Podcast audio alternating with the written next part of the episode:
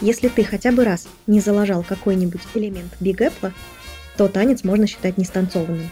Такую шутейку лично я вспоминаю почти каждый раз, когда ноги путаются друг об друга, перестроения не получаются, и я стою растерянная где-то в конце шеренги, а вокруг меня происходит какая-то вакханалия, в которую я пытаюсь встроиться.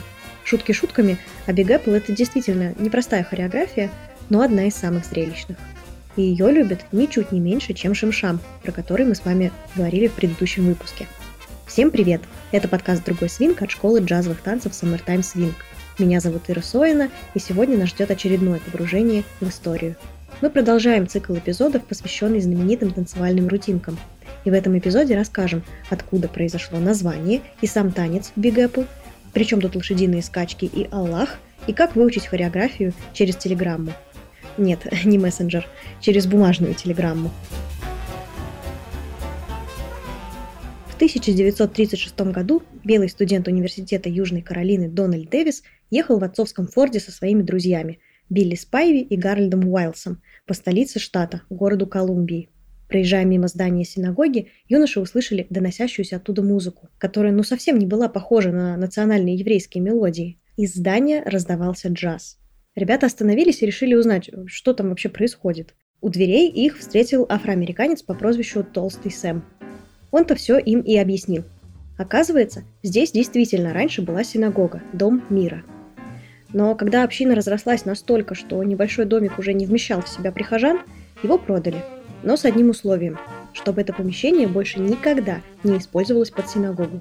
Не проблема, подумали новые хозяева здания, и сделали из него музыкальный ночной клуб для афроамериканцев под названием Big Apple. Дональд, Билли и Гарольд попросились зайти внутрь, и Толстый сам разрешил, но поставил два условия. Они должны были заплатить по 25 центов и сидеть на балконе, ведь, э, я напоминаю, мы с вами находимся на юге Америки в эпоху сегрегации. Если вы никогда не были в синагоге, то давайте я вам нарисую эту картинку. Ее внутреннее устройство продиктовано религиозными правилами коих у иудейской общины довольно много, а, и одно из них, оно вообще базовое. Женщинам нельзя молиться рядом с мужчинами. Поэтому для них в синагогах, ну и на самом деле в мечетях тоже, над первым этажом строят специальные балкончики, откуда женщины могут сверху наблюдать за богослужением и участвовать в нем. Эти балконы остались в клубе Big Apple, и именно с них белые юноши впервые увидели, как темнокожие танцоры пляшут из круга в круг и по кругу, затем в линию, меняются местами, прыгают и, в общем, веселятся. Дэвиду и его друзьям так понравилось, что они стали приводить в клуб друзей.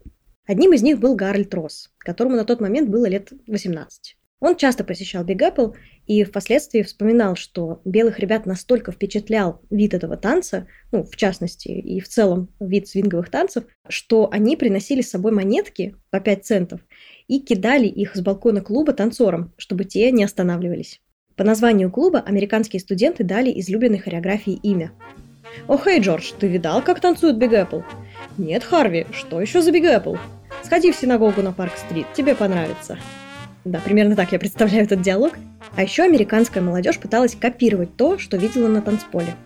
Они повторяли движения хореографии и исполняли танец на вечеринках уже у себя в кампусе. Росс говорил, мы всегда старались как можно лучше подражать тем шагам, которые видели. Но мы называли этот танец «маленькое яблоко». Нам казалось, что мы не должны копировать большое яблоко, поэтому назвали его так. Кстати, а почему клуб вообще назвали «большое яблоко»? Причем тут яблоки? Давайте разбираться.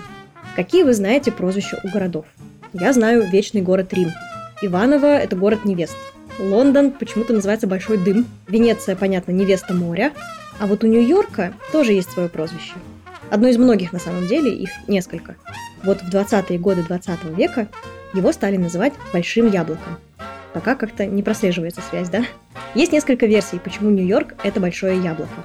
Популярным развлечением горожан в то время были лошадиные скачки. Победа в скачках означала большой денежный приз, который наездники в шутку называли «большим яблоком». Ну, действительно, большое красное наливное яблоко, сочное такое, легко проассоциировать с чем-то успешным, ценным и богатым.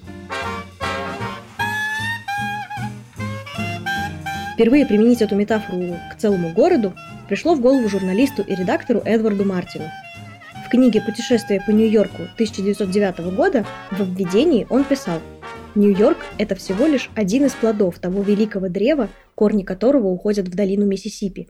и чьи ветви простираются от одного океана до другого. Но дерево не испытывает никакой привязанности к своим плодам. Оно склонно думать, что большое яблоко получает непропорционально большую долю национальных соков. Его беспокоит огромная притягивающая сила метрополии, которая постоянно привлекает к себе богатство и их владельцев из меньших центров страны. Каждый город, каждый штат платит ежегодную дань уважения людям и бизнесу Нью-Йорка. И ни один штат или город не любит этого делать. Однако тогда на это особо не обратили внимания.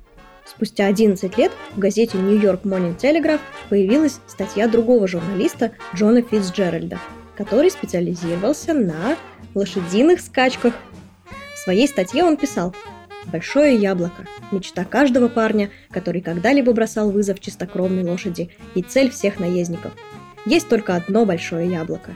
Это Нью-Йорк». Сравнение понравилось читателям, и хоть аудитория статей Фицджеральда была относительно невелика, сравнение большого города и востребованной награды или какого-то достижения начало популяризироваться по всей стране. В конце 20-х, начале 30-х про Нью-Йорк, как про большое яблоко, уже слагали песни и поговорки, и прозвище пошло в народ. Возможно, именно так и было выбрано название для клуба, в котором студенты из Южной Каролины впервые увидели необычный и веселый танец. Есть, кстати, ошибочное мнение, будто этот танец дал прозвище городу. Однако это миф, и здесь мы видим такой классический случай перепутывания местами телеги и лошади. Но вернемся к рутинке. По мере того, как танец набирал популярность за пределами клуба Big Apple, о нем начало узнавать все больше белых ребят. Летом 1930 года девушке по имени Бетти Хендерсон было 16 лет. Она была полна энтузиазма, ведь ее ждала ежегодная поездка на побережье курортного городка Мертл-Бич. Солнечные дни, танцы всю ночь напролет, шанс встретить новых друзей. Тогда Бетти еще не знала, что отправляется в приключение всей своей жизни – танцевальном павильоне Мертл-Бич студенты Университета Южной Каролины показывали всем желающим Big Apple. Среди них были Билли Спайви и Дональд Дэвис, ребята из начала рассказа. Возможно, именно они научили Бетти Хендерсон, а потом она выйдет замуж, станет Бетти Вуд, они научили Бетти танцевать этот новый модный танец. Через полгода девочка выиграла свой первый танцевальный конкурс и получила прозвище «Большая яблочная Бетти». Я предполагаю, что для победы в этом конкурсе она как раз использовала Big Apple в том числе. Газеты пестрили колонками и заметками о новом танце, который захватывал умы людей. Вот, например, что о нем писали во флоридской газете News Press в августе 1937-го. Вы, наверное, никогда не слышали про ночной клуб Big Apple в Колумбии, но вы точно слышали про танец Big Apple.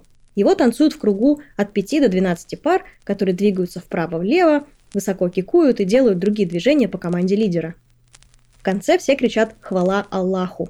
Танец зародился в клубе Big Apple. Его нашли студенты университета Южной Каролины, бла-бла-бла-бла-бла-бла. Что? Откуда здесь появился Аллах? Ничего удивительного, друзья мои, это связано с тем, что западноафриканские народы до попадания в рабство часто имели сильные корни из мусульманской культуры, из-за того, что веками взаимодействовали с мусульманами из той же Африки, но из восточной. Весть о новом танце добралась и до Нью-Йорка. В том же 1937 году Колумбию по заданию театра Рокси приехал так называемый скаут талантов. Это такой человек, который буквально ну, охотится по всей стране за талантливыми артистами для постановок в лучших театрах. Так Бетти, Билли и Дональд все втроем оказались в составе труппы из восьми пар, которые поехали в Нью-Йорк. «Я впервые ехала в Нью-Йорк», — говорила Бетти. «Это было захватывающе. Они сшили нам костюмы и купили обувь, разместили нас в отеле «Плимут», на премьере было 6,5 тысяч зрителей, и я ужасно волновалась. Но два номера нашей группы прошли хорошо. Все сошли с ума. Люди хлопали, кричали, топали. После премьеры в Рокси группа оформилась официально и под названием Билли Спайвис Big Apple Dancers гастролировала по всей стране. Видимо, Билли Спайви был у них за главного. Юная Бетти получала около 50 долларов в неделю, что во время Великой депрессии вообще было довольно большими деньгами. Брат девушки даже говорил, Неудивительно, что тебя папа отпустил. Ты зарабатываешь больше, чем он. В том же 1937 году осенью один из самых знаменитых свинговых коллективов Whitey Slindy Hoppers поехали через всю страну в Голливуд на съемки фильма «Все поют» с Джуди Гарленд в главной роли. Если что, Джуди Гарленд играла девочку Дороти в фильме «Волшебник страны Оз», так что вы наверняка хорошо представляете и ее образ, и ее известность руководитель коллектива White Lindy Happers, Герберт Уайт, в Калифорнию не поехал. Но за главного у него в группе оставался, кто бы вы думали, Фрэнки Мэннинг. Да, человек, заслуги которого в свинге я здесь даже не возьмусь перечислять, для этого вообще нужен отдельный эпизод. Так вот, пока коллектив находился в отъезде, Герберт то ли прочитал в газете, то ли услышал от коллег про Big Apple. В общем, он пошел взглянуть на него своими глазами и понял, это именно то, что нужно фильму. Уайт тщательно записал все движения, а затем бросился к телеграфу. Он написал Фрэнки телеграмму, где перечислил основные шаги и концепцию. Ну, благо мы все знаем, и уж тем более, наверное, Фрэнки знал, что такое Сьюзи Кью, Spank the Baby и другие движения. Мэннинг получил телеграмму и, по легенде, прямо в холле отеля взялся восстанавливать еще неизвестную Уайтис Линди Хопперс хореографию. По преданию вышло у него блестяще, танец даже попал на пленку. Однако мы все равно никогда не увидим эту версию танца. Потому что из-за конфликта танцоров с режиссером на съемочной площадке их сцену просто-напросто вырезали. Там была какая-то странная история с тем, что танцорам, мол, не давали отдыхать, в отличие от Джуди Гарленд, и Уайтис это не понравилось. Вот тут история начинает вилять. В общем, труппа вернулась в Нью-Йорк. Но их звездный час в кинематографе был еще впереди. Мэннинг разучивал рутинку с другими участниками группы и смотрел выступления в Рокси. Вскоре Уайтис снова позвали сниматься. На этот раз фильм «Продолжай бить», в оригинале он называется Keep Punching, и у нас нет русской версии этого фильма, поэтому продолжай бить. Вообще сам фильм рассказывает про молодого боксера, идущего к вершине, и про страсти вокруг его боев, ставок и роковой женщины. Но примечателен он был тем, что в отличие от большинства фильмов той эпохи, его актерский состав практически полностью состоял из афроамериканцев. Поэтому не обошлось и без афроамериканской культуры. Фильм со сцены исполнения Биг Эппла группой Whitey's Lindy Hoppers вышел, а наши с вами современники даже раскрасили его с помощью нейросетей. Оставим ссылку на видео в описании к этому выпуску. Обязательно посмотрите. К весне 1938 года «Большое яблоко» превратилось в полноценный культурный феномен. Журнал Life публиковал иллюстрацию, показывающую, как танцевать Big Apple. Танец стал настолько популярным, что в некоторых клубах даже вешали плакаты с надписью «Извините, никакого Big Apple а, недостаточно места». Итак, мы поняли, что Big Apple распространился из ночного афроамериканского клуба с помощью белых студентов. Но откуда танец взялся изначально?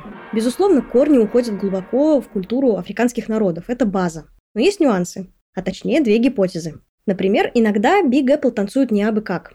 В некоторых версиях должен быть так называемый глашатай или лидер, который выкрикивает движение, которое нужно делать. Я сама такое, если честно, не видела ни разу. Но если вы видели, напишите об этом, пожалуйста, в комментариях или отзывах на подкаст-площадках или в соцсетях. Так вот, эта традиция предположительно имеет два происхождения. Первое – это непосредственно духовные танцы афроамериканских народов, где тоже так делают, люди встают в круг, в центре которого лидер, он выкрикивает команды, все танцуют, и входят в такой божественный транс. Вторая версия гласит, что темнокожие рабы юга переняли эту фишку у местных танцоров, так называемого сквер-дэнса, или квадратного танца, или кадрили. Сквер-дэнс – это такой национальный американский танец, очень не похожий на свинг, но при этом использующий его элементы э, – смену партнера и даже некоторые движения. Этот танец в Америку привезли выходцы из Европы, там популярные европейские народные танцы 1800-х годов изучались как полноценные хореографии. И вызов танца или исполнение определенной песни означало бы исполнение этой хореографии. А вот на американском юге во время порабощения и после него белые обычно использовали чернокожих в качестве музыкантов для своих танцев. Вот эти музыканты-то и взяли на себя роль таких вот этих вызывальщиков, которые объявляют следующий танец. Постепенно они превратили это в объявление вообще всех шагов танца по мере их выполнения, подобно тому, что они делали бы во время богослужений своих предков. Особенно примечательно, что вот этот вызывающий человек произносит движение в кадриле как бы на распев и под музыку. И получается такой очень необычный микс из мелодии, ритма и голоса командующего. And join your hands and circle up eight, circle to the left and you don't be late. Swing your partner high and low. Now promenade with a heel and toe. Но кадриль – это, как я уже сказала, совсем другое. Бетти Хендерсон, когда рассказывала о своем пути в Big Apple, даже морщилась, когда говорила, это был не сквер-дэнс, мы не танцевали кадриль. Да и вообще история про заимствование глашатаев у европейцев – это скорее предположение, нежели установленный факт. Тем не менее, он отлично вписывается в такую своего рода объединяющую концепцию. Big Apple – это не только танец, который объединяет людей в одном порыве, но и в своих корнях имеет сразу несколько культур и традиций, где понамешано всего и вся. Прямо как Нью-Йорк со всей его мультикультурной, мультинациональной и такой пестрой жизнью разных-разных людей. Говорят, у танцоров с Big Apple есть несколько стадий отношений.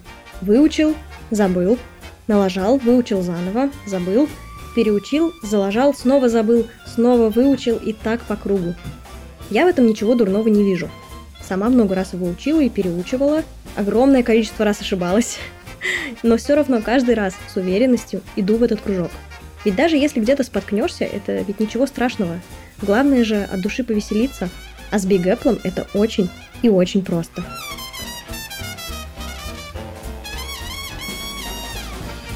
Это был подкаст «Другой свинг». Если вам понравилось, оставляйте свои отзывы и ставьте нам 5 звезд в Big Apple или сердечко в Яндекс Музыке. За подготовку этого выпуска хочу сказать огромное спасибо преподавателю школы Summertime Swing Саше Демченко.